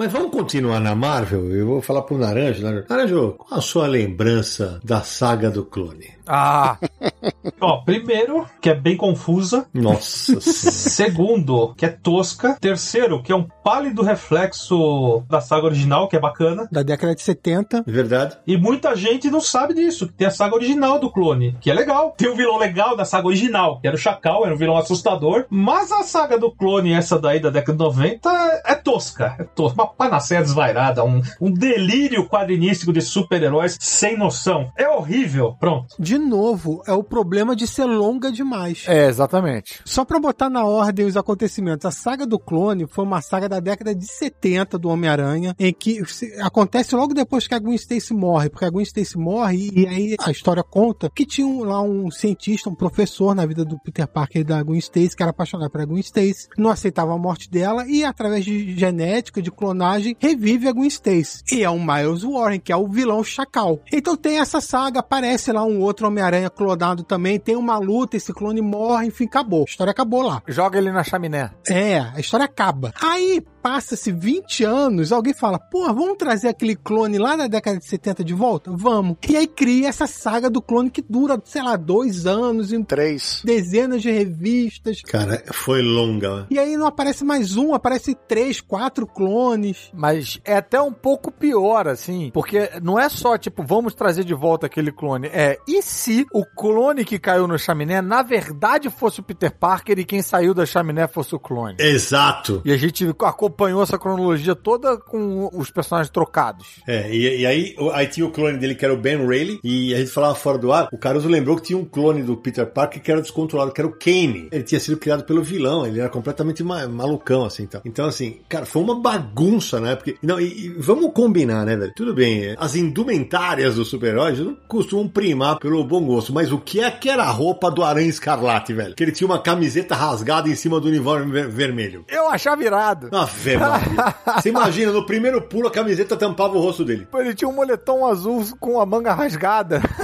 Meu Deus do céu. Melhor visual de personagem. E depois a saga vai se desenvolvendo, aparece outros clones e tal. O Chacal retorna também como clone. E aí, depois, o que, que a Marvel decide fazer? Vamos revelar que, então é verdade, o clone que a gente acha que é o clone é o verdadeiro Peter. E o Peter que estava esse tempo todo é o clone. E aí o Ben Riley assume a identidade do Homem-Aranha, pinta o cabelinho de louro pra ficar diferente. E quem é chamado pra contar as novas histórias? Um velho conhecido que- aqui desse programa, o Dan Jurgens. Verdade. E toda essa palhaçada eles perderam a mão, tá? Os próprios editores e escritores falam que eles perderam a mão da história. E no final eles trazem de volta o Norman Osborn e fazem lá um, negócio mágico que culmina no fim da revista do Homem-Aranha. E aí tem aquela fase onde o, Bernie reescreveu as- umas histórias. Vocês lembram que ele reconta a origem do Aranha e tal? Lembra? Sim, Homem-Aranha ano 1, né? Lost Years. Lost Years, isso aí. É, e o Homem-Aranha volta pra revista de linha, mas com um desenho, inclusive, acho que do Romitinha, e dá uma melhorada de novo. E não foi a única, né, saga do clone, porque essa porcaria ainda rendeu mais uma, que é a, a história onde o clone da Gwen Stacy tem filho com o Norman Osborn. Ah, foi o clone que o Straczynski escreveu? Eu achei que tinha sido a Gwen Stacy mesmo que tinha tido. Não, não, é o clone da Gwen Stacy, aquele que sobreviveu da, da saga original. Então por isso que eles têm um crescimento acelerado, então, envelhecimento acelerado. É. Cara, como o Aranha sofreu, né, na vida, né? Coitado, Porra. coitado do Homem-Aranha, bicho. Sofreu muito na mão dos roteiristas. E ainda tem a do Mephisto, né? Nossa senhora. Ó, deixa eu só fazer um esclarecimento. Só pra esclarecer aqui pra o pessoal não confundir. Existem três sagas do Homem-Aranha que a gente misturou aqui um pouco. Existe uma chamada Ano 1, que é do Kurt Busiek, que não tem nada a ver com a saga do clone, tá? Existe uma outra que é chamada Anos Perdidos. Aí mostra o que, que o Ben Riley fez esse tempo todo, que ele tava, enfim, não era o Homem-Aranha, que ele pensava que era o clone. E existe uma do John Byrne, que ele reconta as origens do Homem-Aranha atualizada pros tempos modernos, que se chama Gênese. Aí já é outra coisa. Essa Gênese, se não me engano, é a que saiu pós-saga do. Essa saga do clone que a gente tá falando mal. E veja, essa saga do clone tem alguns momentos que, individualmente, uma ou outra edição, que até não eram ruins. Sim. Mas na totalidade, três anos era um negócio assim insuportável. É, acabou se perdendo. Ô, ô, você sabe que você falou, de, você falou de três anos, né, cara? É, é, é que eu não vou lembrar exatamente quanto tempo durou, mas é, a brincadeira que eu fiz no começo que, que eu estive na Terra de Ninguém, eu li o Terra de Ninguém quando saiu do Batman, né, na DC. Que é o Cataclisma. Começa com Cataclismo. Foi chamado de terremoto aqui. Exatamente. E, e, em 2016 foi relançado pela Eagle Moss, Cataclismo, e cinco edições do Terra de Ninguém que eu editei para Eagle E um pouquinho antes do terremoto teve uma chamada Contágio também. Exato. Era uma saga atrás da outra. Agora, o Terra de Ninguém, cara, são cinco encadernados de mais de 450 páginas. É gigantesco. É gigantesco. E assim, o Marcelo França, tá, que nosso ouvinte tá falando aqui no chat que ele tem. E aí, cara, eu lembro que tem história do Batman, depois vai para Israel, depois vai para Oráculo, depois vai para Asa Noturna, depois vai para o Robin, depois vai pra Mulher Gato e, e fica aquele negócio sambando de uma revista para outra. Perde-se completamente o nexo em, em, algum momento. Mas assim, era bem aquele espírito de ter aqueles momentos de, ah, putz, vamos fazer uma saga gigantesca. E acho que os caras, eles começavam o projeto, imagino como foi com a saga do clone também, sem saber como ia terminar. Ou então, ah, ó, aqui cresceu venda, puxa uma história desse personagem pra cá. Porque era, era uma loucura para você concatenar todas as ideias, até conduzir pro final. Engraçado sobre o Batman da década de 90, porque é, a gente pode voltar um pouquinho, teve a queda do morcego logo depois da morte do Superman. Que é o do Bane. É, que teve a introdução lá do vilão Bane, quebra a coluna do Batman. E a partir desse momento, durante toda a década de 90, é uma saga atrás da outra, engatando, assim, sagas longas. Queda de morcego é bem longo. Do começo até o final, o Bruce Wayne retornando é grande. São dois anos. Aí tem contágio, é, é tem um, um, vírus que assola Gotham City. Aí depois vem o terremoto ou cataclismo, que é realmente um terremoto, a cidade destruída, cai um monte de prédio e tal. E aí engata em terra de ninguém, que é a cidade abandonada pelo governo. E aí fica sem governo nenhum. Quem toma conta são lá os vilões, a população tenta sobreviver e o Batman tenta fazer alguma coisa no meio dessa confusão e tentar reconstruir Gotham. Então, assim, são anos e anos e anos de histórias que acaba cansando de tão longa. É, e assim, é, eu editei o material, assim, mas assim, tem alguns arcos que que, o que o Sérgio falou. Tem histórias legais e tem arcos que se arrastam, velho. E era, era anos 90 ainda, né? Que ele tá falando. É, é legal a gente até discutir, contar isso pro nosso ouvinte. A narrativa do quadrinho era diferente. O texto repetia muito o que a imagem mostrava. Isso se repetia. Então você tinha recordatórios e quadros e balões enormes de texto. E que basicamente podiam ser enxutos pela metade se tivesse uma edição na época, né? Mas assim, é, acho que é um reflexo dessa época. Depois, como você falou, veio a, a queda do morcego, que é uma outra saga longa e tal. E aqui eu vou jogar uma bomba no colo de vocês. Quando come... Especialmente nos anos 90. Começou esse negócio. O Parallax vira vilão, depois ele vai voltar, vai ser, vai ser perdoado. Ah, o Azrael mata não sei quantos, mas aí volta, vai ser, vai ser perdoado. É, isso começou a acontecer em tudo, na Marvel, na DC, isso já vão entrando nos anos 2000, mas assim, o cara vira inimigo do Capitão América, o Homem de Ferro, depois perdoa. Ah, eu, eu criei uma teoria naquela época que eu, eu sustento até hoje. Que super-herói é tudo corno. É tudo corno. Eles é, é, perdoa que é uma grandeza, mano. Pode ser traído. Eles são traídos, mas eles aceitam. Ah, não faz mal, eu sou seu amigo de novo. Então tá bom. Então chega aí. é, e alguns supervilões também são cornos, né? Tá aí o Loki que não deixa a gente mentir. Isso aí, ó, tá vendo? Porque não é possível, né? Tem, tem hora que, tudo bem, a gente não vai exigir fidelidade, é, realidade, super... mas tem hora que irrita, mano. Vou te falar que tem hora que irrita. Os caras falam, ah, não, tudo bem, é... isso é desde sempre, né? Você parar pra pensar, não, olha, os bate na porta dos Vingadores lá, o Homem-Areia. Mas, ah, eu quero ser Vingador. Ah, foda-se os teus crimes, né? Ah, tudo bem, chega aí, chega aí. Sidão, só para abordar a questão do número de edições que você tava falando, existe um problema no mercado americano dessa época que era a maior parte das vendas eram comic shop. Né? Então, como as compras eram decididas muito antes, né, seis meses antes, cinco meses antes, usando o catálogo previews, né, as comic shops tinham que fazer os pedidos e tal para as coisas. Então, você precisava anunciar as mega sagas e bloquear uma quantidade grande de revista, porque a comic shop tinha que se comprometer com aquele dinheiro comprando o seu material. Então, se a Marvel está lançando uma saga, sei lá, Era de Apocalipse, você tem que lançar uma coisa com um volume de revista similar, porque senão a comic shop vai empatar o dinheiro dela na Marvel e não na DC. Então as duas editoras competiam muito com o volume de revistas e com o número de mega sagas para garantir o comprometimento do dinheiro avançado do cara. Ótimo você ter falado isso da parte comercial. Importante importantíssimo. Porque senão, o que que acontecia? Se você não tivesse isso, a Comic Shop comprometia dois, três meses de dinheiro numa outra editora e não interessa o que você tá lançando, eles não têm mais grana para se comprometer com mais material. Sim. Não, e, o Fe- e o Fernando tocou num ponto agora há pouco, Fernando, que era as saídas que eles inventavam eram absolutamente bizarras. Cara, você lembra como é que o Batman volta a andar? Aquela doutora faz meio que uma magia lá e a coluna dele colou.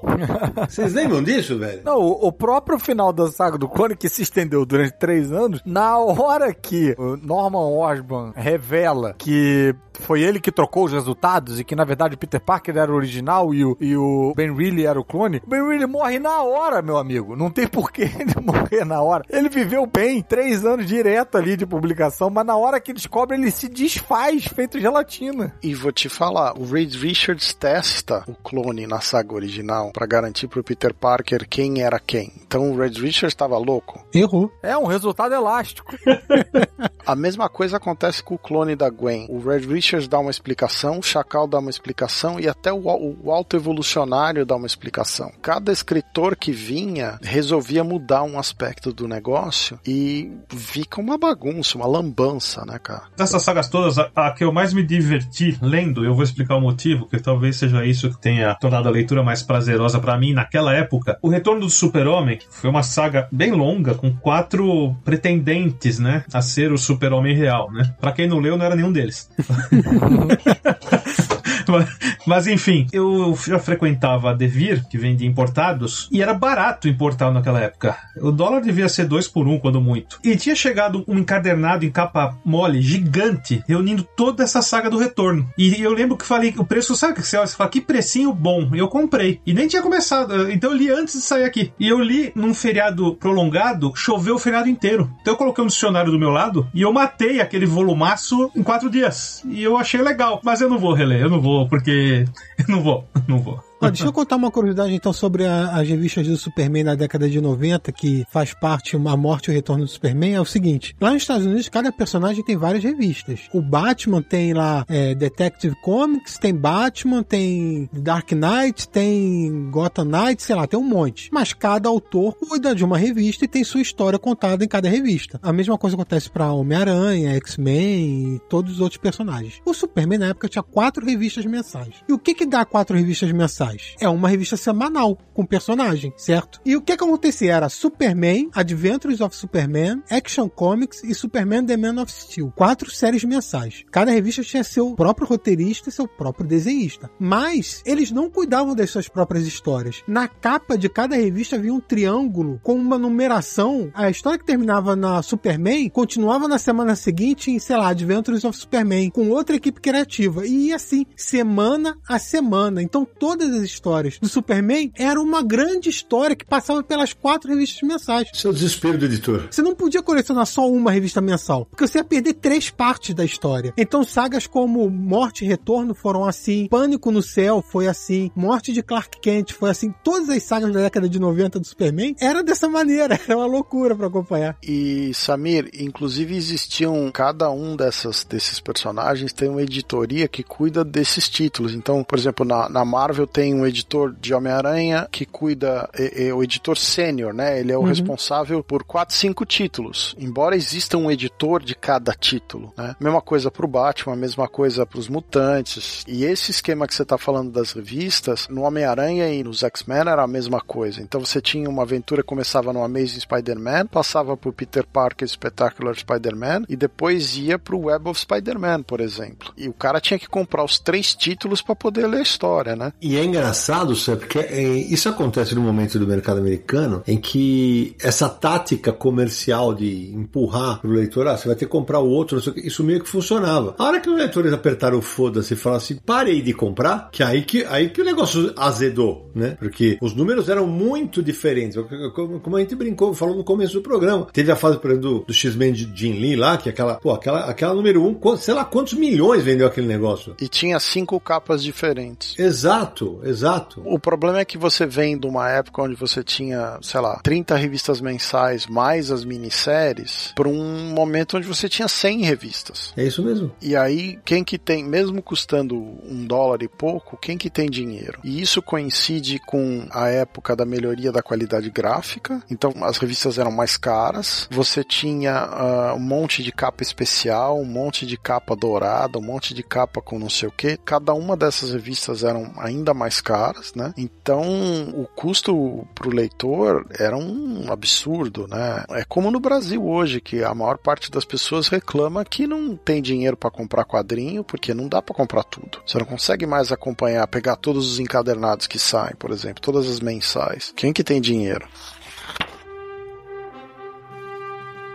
Queria puxar então uma saga da Marvel pra gente falar. Que na verdade não é só uma, são três, porque é a trilogia do infinito: Desafio Infinito, Guerra Infinita e Cruzada Infinita. Mas, Samir, vale como saga porque é tudo minissérie, né? Não tem tain, né? É, não tem tain, mas é assim, é uma saga do universo, né? Os heróis se encontram e. Não, eu até entendo que são três minisséries que funcionam como uma saga, mas não tem tain, spin-off. Se bem que uma delas eu acho que tem tain, aquelas primeiras lá, procurando a, a manopla e tal, Guerra Infinita, algum infinito desses acho que tem. É o Desafio Infinito, é a primeira, que são seis edições. Ah, teve com o Surfista Prateado, sim. O Surfista Prateado teve, teve quadrinhos ligados. Então entrou. É, então vale, então vale. Aliás, é, é, interessante porque essa saga da trilogia do infinito é grande inspiração pra saga Marvel no cinema. Do Thanos com a manopla e joias do infinito, né? Tudo isso vem do Jim Starlin nessa, nessa trilogia. Sim, e a tara que a DC tem com a palavra crise, o Jim Starlin tem com a palavra infinito infinito. Uhum. Até hoje isso rende. O Jim Starlin lança Thanos Conflito Infinito, Final Infinito, Irmãos do Infinito, Duelo Infinito. Dá até para dizer que é um rendimento infinito.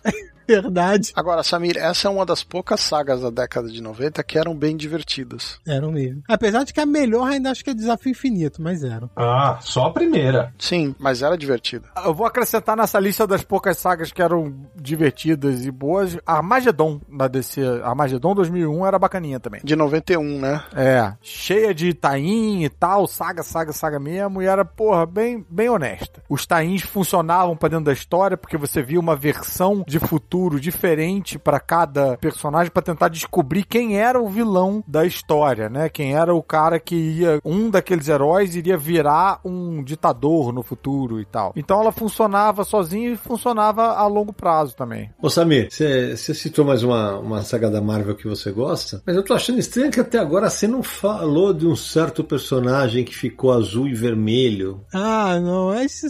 Olha só, é o que a gente tava falando. Só, só para complementar uma coisa, eu falei de, de, da trilogia do infinito aqui, o Caruso lembrou também do Armagedon, que, que tem esse vilão e tal. No, o extemporâneo não sai do Armagedon. O extemporâneo que depois todo mundo pensa que vai ser o vilão de, de Zero Hora, que a gente já falou aqui. O extemporâneo que era o investigador, né, do, do Armagedon. É, e depois a gente descobre que o vilão mesmo era o Hal Jordan como Parallax. O extemporâneo que corta o cabelo no mesmo lugar que o Nuclear e o Motoqueiro Fantasma. É.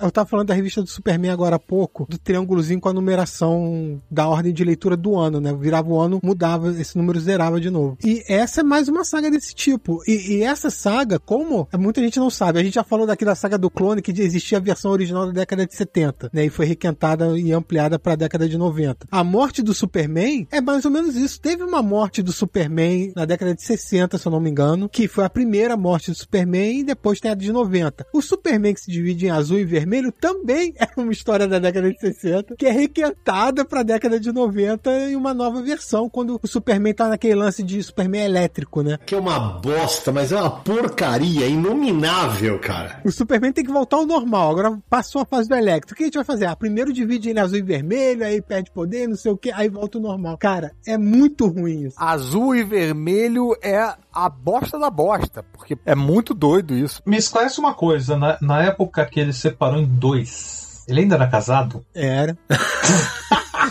Já tô vendo ele vai chegar. Eu não, não vou chegar em lugar nenhum. Foi só uma pergunta inocente. Naranja, você acabou de lembrar, Naranja, do primeiro verdadeiro trisal dos quadrinhos de super-herói.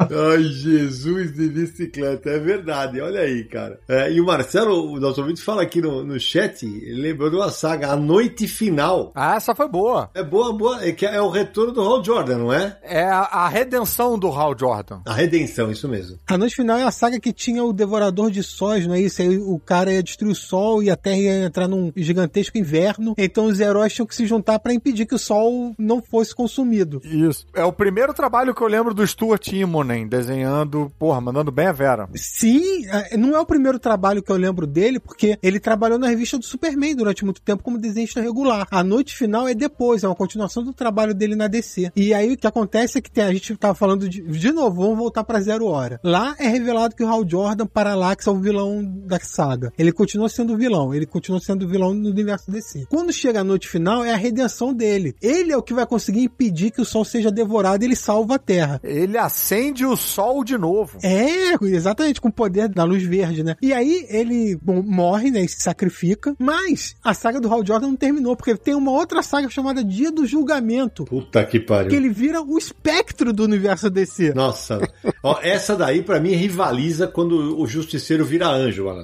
Nossa Isso senhora. aí pra mim é ali, ó. Tá pau a pau. O Hal Jordan, ele é meio Homem-Aranha da DC, do jeito que ele sofreu na mão dos roteiristas ali nessa época. É. Se você parar pra pensar, você pega ali, porque o, o Hal Jordan vira, vira vilão como? Tem a saga do Retorno do Superman e o desfecho do Retorno do Superman é com a destruição de Coast City, que é a cidade do, do Lanterna Verde. Pra deter lá o Superman Cyborg, é, o- a cidade é destruída. Enfim, o Cyborg de- destrói a cidade pra construir a Terra como um novo mundo bélico. Então todo mundo morreu que o Hal Jordan conhecia. Ele vira vilão, tem a saga Zero Hora, aí tem Noite Final e tem Dia do Julgamento. Pode ser uma trilogia do Hal Jordan. É, e aí a gente vai chegar exatamente naquele ponto que eu falei agora há pouco da síndrome do corno, né? Porque assim, beleza, ele se sacrifica, morre e quando ele vai voltar, ele volta e ó, todo mundo legal. Só que, cara, em uma daquelas sagas, não sei se acho que é o Crepúsculo Esmeralda, ele mata os Lanternas Verdes. É, nessa saga. Tem uma capa dessa saga que eu acho muito foda, que ele tá com vários anéis nos dedos, cara, completamente louco. A capa é muito boa, velho. Muito boa. É o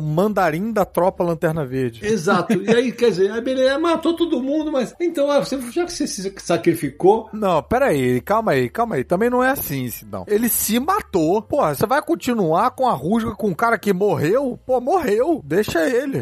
aí ele volta, ele volta perdoado, né? Entendi, voltou puro. ele não voltou, ele virou o espectro, ele continua fantasma. É, então, mas ele volta depois. Mas depois ele volta e tem o retorno do Hal Jordan. Ah, mas aí volta depois e a gente descobre que não foi ele e que ele tinha uma, uma espécie de malária mental ali. É porque aí é a cabeça do Jeff Jones que ele tenta explicar o que aconteceu. Ele tentou consertar a cagada, né? Ele roubou a explicação do massacre Marvel. Por que, que o, o Hal Jordan assume o nome de Parallax? A ideia geral é o seguinte, que Parallax é a entidade da luz amarela. O Hal Jordan, na verdade, ele foi consumido pelo Parallax. Isso contaminou ele, ele perdeu a razão. Ele estava sendo que, sei lá, controlado, enfim, perdeu o controle, né? Porque ele estava sendo infectado com a luz amarela, que é a fraqueza dos Lanternas Verdes. E aí, quando ele volta, ele volta sem isso, enfim. Aí tem a tropa do Sinestro, que vira a tropa do Lanterna. O Parallax é um bichinho que entra pelo anel e entra na cabeça dele. É, parece um baratão gigante. E, Inclusive é responsável por deixar ele com o cabelo grisalho. Exato.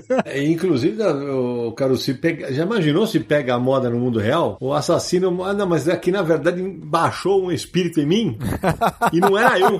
Ele tava com parasita. É, É isso, tava com parasita, é isso mesmo, entendi. Mas é que a super-herói vai, como eu falei, vale tudo. Ô Caruso, é, você falou do corte de cabelo dos personagens, né? Do cabelo grisalha. Qual a sua opinião sobre o mullet do Superman dessa época? Nossa, cara, mais do que incomodado com o mullet do Superman, eu fiquei incomodado com o rabinho de cavalo do Clark Kent. Que ali, rapaz, Era, é, era meio bizarro. ali era pra entregar o jogo todo. Na morte do Superman, morte e retorno, não é só o Superman que morre, o Clark Kent também, claro, a gente sabe disso, mas assim, pra continuidade da história, o, o Clark Kent é dado como morto, né, lá no universo dele. E aí o Superman voltou, e o Clark Kent, acontece o quê? O Superman ressuscitar, tudo bem, mas como é que o Clark Kent ressuscitar? Como é que vai fazer isso? Aí a história que eles fazem é o seguinte, porque a saga dura nos quadrinhos um ano, lá é cacetada, mas lá na cronologia normal, não, é, sei lá, semanas, enfim. E aí quando o Superman volta, ele começa a ajudar no, no- Porque assim, durante a luta com o Apocalipse, com o Cyborg e tudo mais, prédios caíram, gente foi soterrada e tal. E aí o Superman, eles criam um plano que assim, a supermoça, que na época era que- daquele universo Pocket que se transformava, ela assume a aparência do Superman e resgata o Clark Kent debaixo de escombros. E aí todo mundo já vê o Clark Kent e o Superman juntos, ah, não é a mesma pessoa, né? Então eles não estavam mortos, ele estava desaparecido. E, ó, se aguarde, porque olha só o que vai acontecer. Sabe o filme do Homem-Aranha que vai sair agora, o 3, com o multiverso? Eles vão botar o Tom Holland do lado de outro Homem-Aranha pra desmentir que o Peter Parker é o Homem-Aranha que revelaram no segundo filme, né? Vai acontecer alguma coisa assim. Tá na cara. Vocês estão me lembrando de um negócio lamentável que foi publicado, que é aquela. Não dá pra dizer que é uma saga, mas é um arco de histórias do Capitão América, onde ele acaba enfrentando um grupo de vilãs, só vilãs, mulheres, comandado pela Superia, e ele e o Paladino tem que se vestir de mulher. O Capitão América e o Paladino tem que se vestir e passar por mulher. Ah, eu tô procurando isso agora no Google. E eles se fantasiam como se fossem vilãs, os, os dois, né? E no final, evidentemente, eles são descobertos. E mais pra frente, evidentemente, tem aquela sequência que o Capitão América vira um lobisomem, né? Que é o Cap Wolf. É, que a gente já falou em um outro confins que a gente gravou sobre bizarristas assim. Mas uma coisa que fica muito nítido quando a gente fala dessas sagas gigantes, cara, e aí jornalisticamente falando e editorialmente falando, é que é o seguinte, como eu falei, os caras não tinham planejamento da saga toda, eles, eles, eles vão trocando o pneu enquanto o carro tá andando. E aí, cara, o resultado é isso aí, cara, um monte de história esquecível e poucas que se salvam. É, se você comparar, enquanto, por exemplo, só pra fazer uma comparação, tá? Enquanto o Claremont comandava a maioria dos títulos mutantes na década de 80, as sagas tinham um nível médio melhor. Quando ele perde o comando dessas coisas no começo dos anos 90, né? Você pode ver a primeira saga que ele não participa, se não me engano, é aquela atração fatal que o Wolverine perde o adamantium. E já é uma coisa lamentável, porque você tem vários escritores, várias pessoas envolvidas. E o mesmo acontece com todas essas sagas da década de 90. Você tem três ou quatro escritores, tudo decidido em comitê e ainda com interferência de marketing e de outras prioridades que não tem a ver com a narrativa, né? O cara do marketing decide que precisa ter uma capa especial, que decide que precisa participar do crossover não sei das quantas, e o fulano tem que se virar e fazer uma história. É, e a própria morte do super-homem, é, reza a lenda que foi um plano B por conta aí da equipe de marketing, porque eles queriam fazer o casamento do super-homem, e aí não podia porque eles tinham que esperar o casamento acontecer na série de TV. E aí os caras na reunião falaram, o que, que a gente faz? E alguém falou de sacanagem, ah, bora matar o cara. E aí todo mundo riu, tananã, e dali virou a, a, a saga mesmo. Mas ainda assim, nessa época da morte do super-homem, isso era visto ainda como uma, realmente uma coisa mais cuidadosa, eu acho, né? Tipo, um pouco mais artesanal e tal. Depois é que virou mais toque de caixa. Isso, aí virou, ninguém mais leva a sério, né? Ah, vai morrer quem agora, quem que vai voltar? E ressuscitar, né? Todo mundo vai ressuscitar, né? É, eu lembro que eu cheguei a escrever uma coluna na, na Wizard da Panini que eu falava disso. E o próximo a morrer é? E aí tinha uma filhinha, tinha. Porque, cara, todo mundo, né? Bateu e voltou, né? Todo mundo bateu e voltou. Então, é o que eu sempre digo. Só que o- os editores americanos, quando produzem essas, essas histórias, eles têm que lembrar que, diferentemente dos personagens que eles editam e escrevem, os leitores que consomem esse material não voltam da morte. Eles batem lá e não voltam. E, e precisa renovar público. Então, assim, acho que é nesse momento que os caras começam a se ligar pro que, olha, temos que virar essa chavinha, senão lascou. É, eu acho que as duas editoras estão bem perdidas aí em relação a, a como se mantém atividade por tantas décadas, né, sem ficar presa na continuidade e fazendo sentido pro leitor, né? A DC, por exemplo, eu não entendo mais nada esse universo death metal do Batman, mais o universo do White Knight do Batman, mais o, pô, fica difícil de você investir diversas revistas para tentar acompanhar um negócio desse, entendeu? E principalmente porque você não sabe mais de onde começar, por onde começa, como um se relaciona com o outro, né? É, alguém devia criar uma saga que unificasse todos esses universos num universo só e zerasse os títulos todos e aí a gente começasse. Fazer uma crise, que você quer dizer? Pronto, olha aí, resolveu. Basicamente, basicamente. É, fazer uma nova crise das infinitas terras. É isso, é bem por aí. É bem por aí. Tem a Carnificina Total do Homem-Aranha, né? Nossa, cara, essa é bem ruim, bicho. essa eu reli recentemente e puta merda, viu? Você deve ser sadomasoquista, então. Mas é um material do Homem-Aranha que é popular por causa do Venom, né? Mas é um material muito fraco, muito derivativo, na minha opinião, assim, já naquela época, em 93. A Panini acabou de republicar isso no Brasil encadernado formato americano. Eu acho que em virtude também da questão do filme do Venom, o segundo, né? Que vai ter o, vai ter o Carnificina e tal. Cara, mas na época, Carnificina Total teve até jogo de videogame. Eu tinha o jogo. Teve, fez um sucessinho. Vendeu bem. E eu vou dizer que eu acho que ela é melhor no formatinho do que no formato americano, porque qualquer corte nessa história é bem-vindo. não fala isso, velho.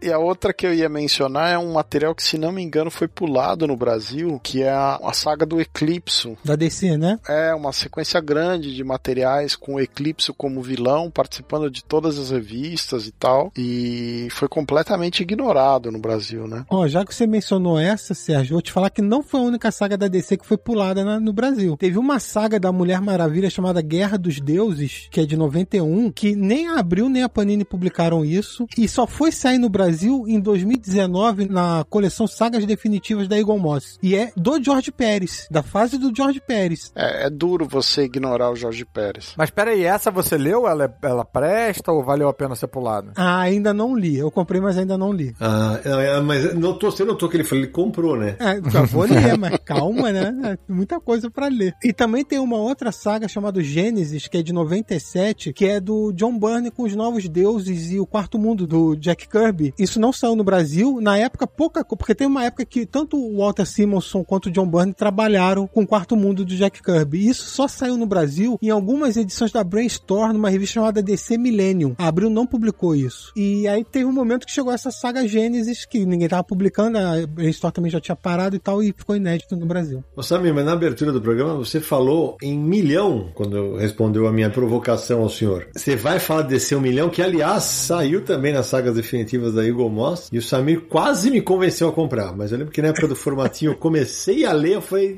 deixa pra lá. Foi quase que despedida da Abril esse milhão, não foi? Foi, no, foi finalzinho do ano, foi em 99 mesmo, finalzinho do- da década. Essa saga, é, a curiosidade dela é que vinha com uma caixinha pra você guardar as revistas. Então tinha a minissérie principal e vinha uma caixinha que não era toda tampada numa caixinha, era meio que recortada no meio, assim, com diagonal. E aí você botava as revistas na caixinha, eu até tenho a caixinha aqui, e as revistas de linha, claro, eram os tie-ins, né? Tinha lá a revista Superman, do Batman, tudo acoplado com essa saga, expandindo a história. A história é bem, é Grant Morrison, né? Então tem umas maluquices nela. Ela mostra é, o Superman, mostra que o Superman passados aí é um milhão de, acho que de meses, desde que, de 38, que quando foi surgir o Superman, seguindo cronologicamente esse tempo, né? O Superman ainda tá vivo, e aí tinha se isolado e tal, e retorna pra humanidade, aí a Liga da Justiça do futuro volta pra encontrar os, com seus antecessores, com a Liga da Justiça que seria o nosso presente, e aí mete o Vandal Savage no meio, um computador consciente chamado Solaris também, e aí, enfim, a saga é meio complicada,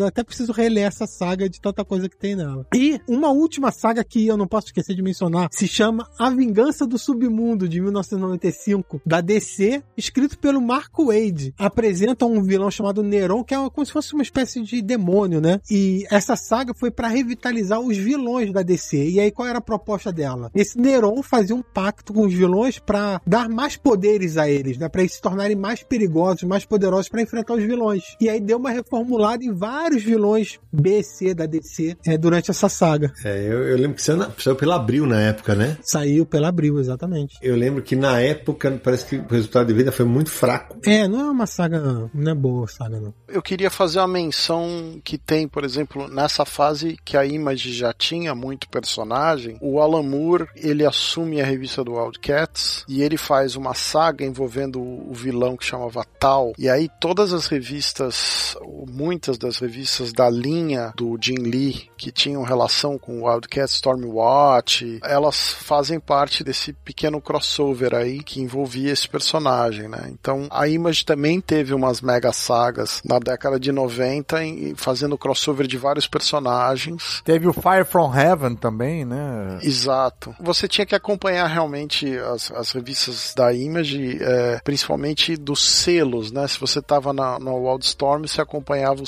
da Wildstorm e tinha lá uns crossovers, porque não era comum você ter esse crossover, por exemplo, com Spawn, com outros personagens, ficava dentro do próprio selo, né? E a Wildstorm era a que mais imitava o estilo de universo como tinha na Marvel e na DC, né? Continuando na Image Comics, também tem uma do Wildcats versus Spawn, que o Spawn vira meio que um, um, um demonião que vai destruir toda a Terra e tal, uma minissériezinha ali, bem rastaquera, e que não tinha tain, não tinha nada, então acho que classifica mais como minissérie do que grande saga. Ô Nara, e o Supremo do Alan Moore? É uma saga, não? Dá pra ser uma grande saga, porque ele reproduz na figura do Supremo, que seria na verdade o Superman. Ele conta do jeito dele a história do Super-Homem ao longo das eras, mas da maneira Alan Moore de contar as coisas. É um baita de um quadrinho, saiu completo pela Devir, em quatro volumes. Eu gosto muito, muito. Mas ele, ele brinca com todo o universo que envolve o Super-Homem, desde o começo. É, e acho que é um material que precisa ser republicado no Brasil. O Paulo até falou conosco quando teve no Confins que, que tem chance disso acontecer. Tomara, porque o material, puta, merecia demais uma, uma nova edição, uma, uma edição mais caprichada de impressão, né? É, aquela edição era meio cagadinha, tadinha. Quebrou um galho, mas era difícil. Na verdade, teve a edição da Brainstorm, o Fernando, antes. Essa teve problemas, nem saiu completa. É, foram três volumes e incompletos. A Devir pega e lança tudo, tudo em quatro volumes, completinho. É, o que eu me lembro não, é, não, não era problemática não, Fernando. Era, era até em papel couché, não era? Não, a que eu tinha, que eu acho que essa da Brainstorm, ela tinha uma impressão, uma impressão cagadinha. Você tinha da Brainstorm, é exatamente isso. É, então você confundiu. Eu queria citar uma minissérie que é inédita no Brasil, que é da Dark Horse. A Dark Horse lançou na década de 90. Minissérie ou saga, Sé? É uma saga. A Dark Horse lançou na década de 90 um selo que chamava Comics Greatest World. Esse selo ele introduzia diversas revistas e diversos personagens. Foi uma saga de 16 semanas. Então você tinha um personagem que chamava X, você tinha Grace, você tinha Barb Wire, Motorhead e algumas histórias se passavam na cidade de Arcádia, que era a mesma cidade onde habitavam os personagens tipo Ghost e X. Na época isso era relativamente relevante, porque Ghost, por exemplo, tinha desenho do Adam Hughes, o X tinha capas do Frank Miller e desenho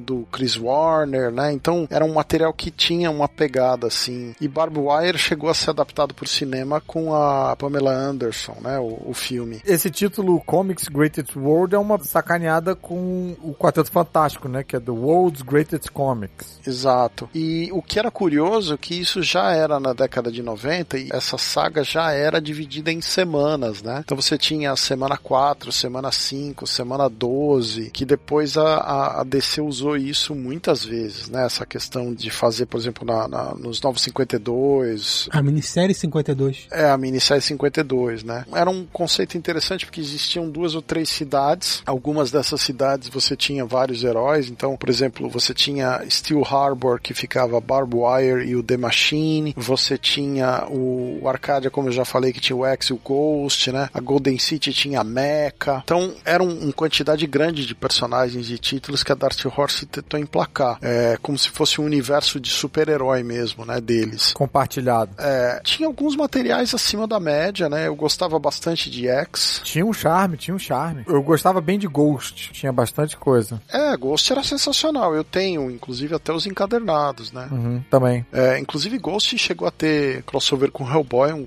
crossover bem ruim, mas tem um crossover com Hellboy, né? Com Starman também. Mas é, é, essa é um material pouco conhecido no Brasil. Ghost é aquela personagem que é, que é feminina? Isso. Isso. Teve um crossover com a Batgirl também. Teve também. Sim. E que saiu em formatinho aqui no Brasil pela Brainstorm, se eu não me engano. Exatamente. A Dark Horse teve essa fase que ela investiu nesses personagens, né? E eu não lembro se a Barb Wire chegou a ser publicada no Brasil de alguma forma, por uma dessas editoras menores, eu não sei. Acho que não. Mas enfim, só pra citar que nem só de Marvel e DC viviam os crossovers da década de 90, né? Tinha coisas na Image, tinha coisas na Dark Horse, todo mundo que tinha alguma editora tentava fazer um crossover desse tipo.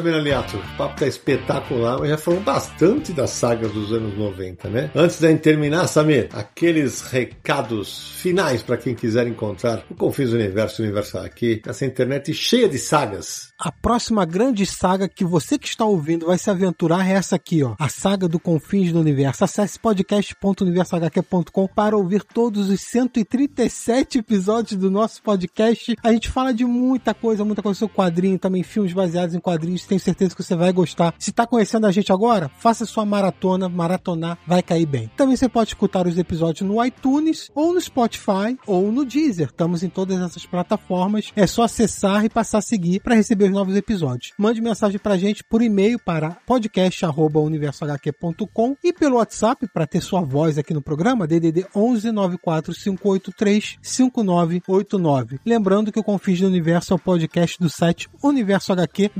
www.universohq.com. Nos siga também nas redes sociais Universo HQ no Facebook, no Twitter e no Instagram, além é claro no nosso canal no YouTube. Toda segunda-feira, 8 horas da noite, temos live do Universo HQ em resenha, sempre cada um de nós e convidados resenhando um quadrinho muito legal para você. Lembrando também nosso Catarse aí, não se esqueça, catarse.me barra Universo HQ, nos apoie ou se preferir, se puder e quiser, Pix arroba universohq.com é nossa chave. É isso aí. Samir, é, enquanto eu peço pro Marcelo já abrir o microfone, deixa eu fazer um meia-culpa aqui, que eu ia fazer a abertura, acabei esquecendo, mas nunca é tarde. No programa sobre Ebal, tem um momento que eu, eu falo da revista dos Justiceiros da Liga da Justiça. E num ato falho burro de minha parte, eu falo que o Ajax foi pintado de cor de pele. A frase tem conotação racista.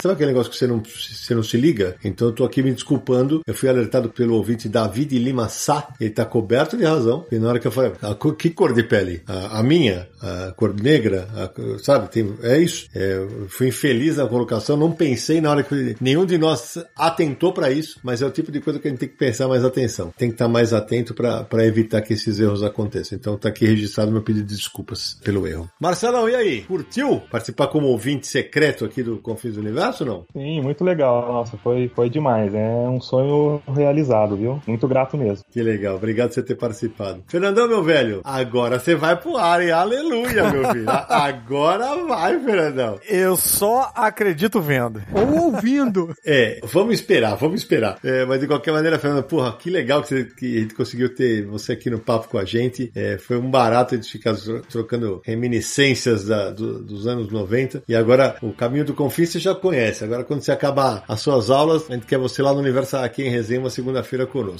Um abração, meu velho. Obrigado. Pô, vai ser um prazer, eu agradeço imensamente o convite, não é sempre que a gente consegue conversar com a galera que saca tanto assim, então realmente me senti aqui naquela congregação de é, figuras cósmicas da Marvel, sabe, o Vigia e o Tribunal Vivo e tal. Tô muito feliz de estar aqui participando. Quero aproveitar para convidar o ouvinte para conhecer os meus podcasts também, seja nas minhas participações lá no MDM, no Melhores do Mundo, ou no Podcastinadores, falando de filmes e séries de TV, no podcastinadores.com.br. Mais uma vez, muitíssimo obrigado, Excelsior para todos. Valeu. Marcelo Naranjo, suas despedidas. Opa, obrigado, Fernando, aí, por ter participado com a gente. Foi muito divertido. Obrigado ao Marcelo por ter ficado aqui escutando a gente papear. Obrigado aos meus amigos aqui do Universo HQ. Obrigado aos ouvintes. E agora, quanto ao tema em si, eu estou pesquisando no Google se o correto agora seria sal de frutas ou leite de magnésio.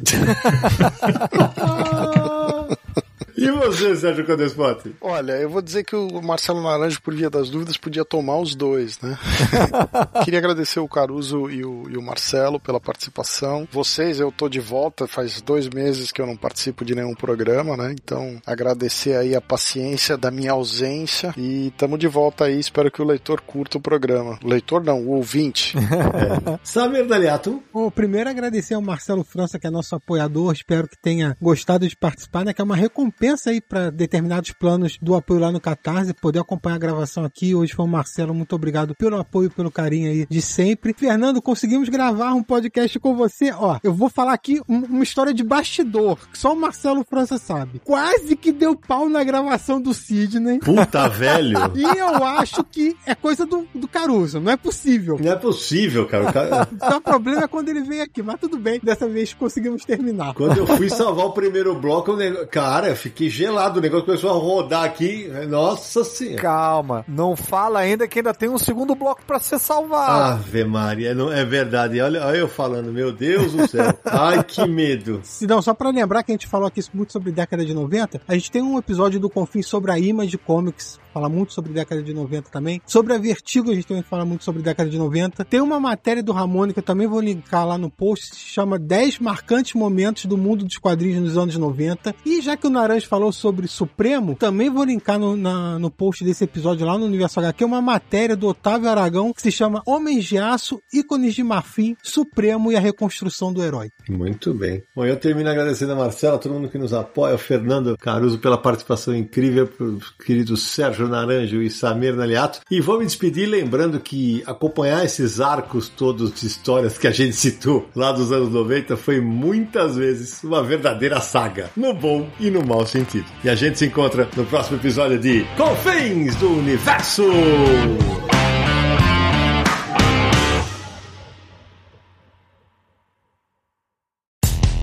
Dia mais claro ou na noite mais densa, você está deixando a nossa presença. Faça uma boa viagem de volta, mas não fique disperso. Nos encontraremos no próximo episódio de Confins do Universo.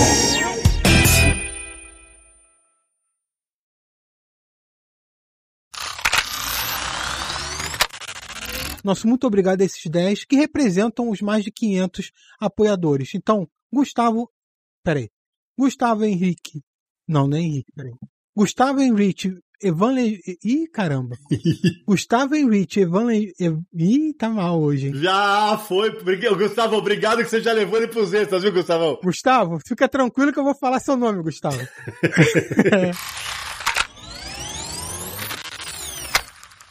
Abre o microfone aí, Marcelo. Manda bala aí. Aqui é o Marcelo França, de Taubaté, indo rumo a. Tô nervoso, desculpa. Relaxa, relaxa. Vamos lá, vamos lá. Faz de novo. Aqui é o Marcelo Imagina que França. tá todo mundo pelado, até porque alguns Nossa, devem nossa, estar. agora ajudou, agora ajudou. Então, peraí, deixa eu fazer um abre aqui. Fala, Marcelão, bem-vindo. Opa, oi Sidney, obrigado. Aqui é o Marcelo França, de Taubaté, indo direto. ao- Calma, relaxa. Você só vai pros extras, tá tudo bem. Tudo bem, né? Tranquilo.